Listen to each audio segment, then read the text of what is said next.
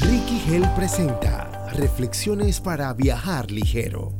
John Crazy era un ex soldado de la CIA que tuvo una vida un poco oscura. En su retiro empezó a lidiar con el alcohol porque era la única forma que él tenía de reducir los efectos del pasado.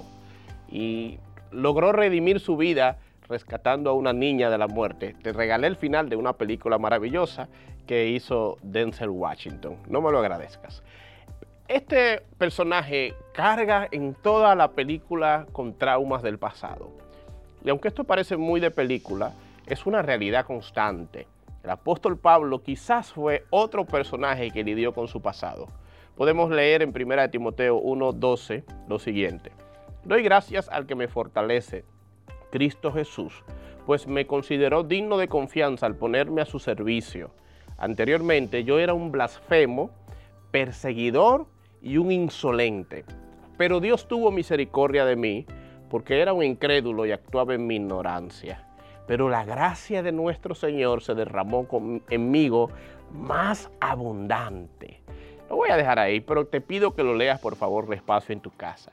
Aquí hay cuatro cosas que tú puedes hacer si estás luchando con tu pasado, como seguro luchó Pablo, como luchó John Crazy.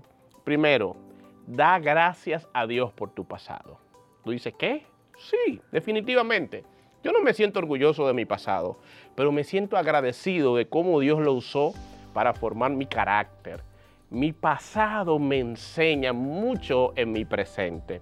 Al mirar mi antiguo yo, puedo decir lo mismo que dijo aquel compositor famoso de himnos y ex traficante de esclavos, John Newton. No soy el hombre que debería ser. No soy el hombre que quisiera ser. No soy el hombre que espero ser.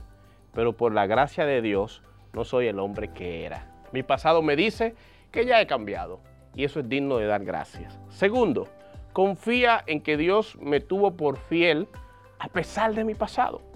Pablo dice, gracias al Señor que me tuvo por fiel poniéndome en el ministerio. ¿Saben qué dice mi pasado? Que a Dios no le importó para elegirme. Él lo conocía.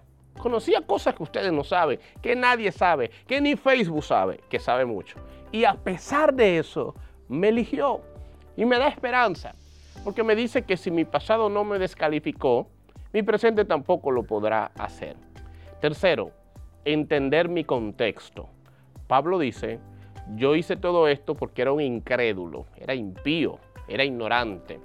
Y en otras palabras, yo cometí muchos errores, pero era un joven, era un adolescente, tenía 17, 20 años, 25, 30. Ok, olviden los datos, pero definitivamente muchos de mis errores se deben a mi ignorancia o se deben a mi vida fuera del Señor. Y eso cuando usted lo entiende tiene un poco más de paz. Muchas veces juzgamos nuestro pasado inmaduro con nuestra mente madura del presente. Y eso es injusto.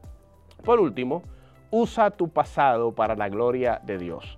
Pablo dice, pero Dios tuvo misericordia de mí para que Cristo Jesús me usara como principal ejemplo de su gracia y su paciencia, siendo yo el peor de los pecadores. Rick Warren, autor del libro Una vida con propósito, dice que muchas mujeres abusadas hoy lideran ministerios donde ayudan a mujeres que son abusadas, que muchos niños huérfanos hoy son líderes de orfanatos. Tu pasado puede ser usado por Dios para ayudar a gente que hoy está donde tú estuviste ayer. Convierte tu pasado en un ministerio. Quiero dejarte con esto. En una ocasión un niño se bañaba en una piscina con sus amiguitos en la Florida, cuando de repente un cocodrilo entró a la piscina. Todos los niños salieron y él le tardó salir y el cocodrilo lo mordió. Su madre saltó desde la cocina, fue a la piscina y lo sacó de las garras del cocodrilo. Al año siguiente vino la prensa a entrevistarlo y le dijo, ¿puede mostrarnos las heridas o las cicatrices del cocodrilo? Y él se la mostró, pero le dijo, hay otras cicatrices que quiero que ustedes vean. Y les enseñó las manos. Ellos dijeron, ¿cuándo te mordió el cocodrilo ahí? Dijo, no, estas son las uñas de mi madre cuando me sacó de la piscina. Y estas cicatrices me recuerdan las manos de una madre valiente que arriesgó su vida para salvarme tus heridas del pasado, tus cicatrices del pasado, también hablan de las manos de un Dios que te sacó donde tú estabas para llevarte donde estás hoy. Viaja ligero, libérate de tu pasado. Reflexiones del libro Viaja ligero. Más información www.rickygel.com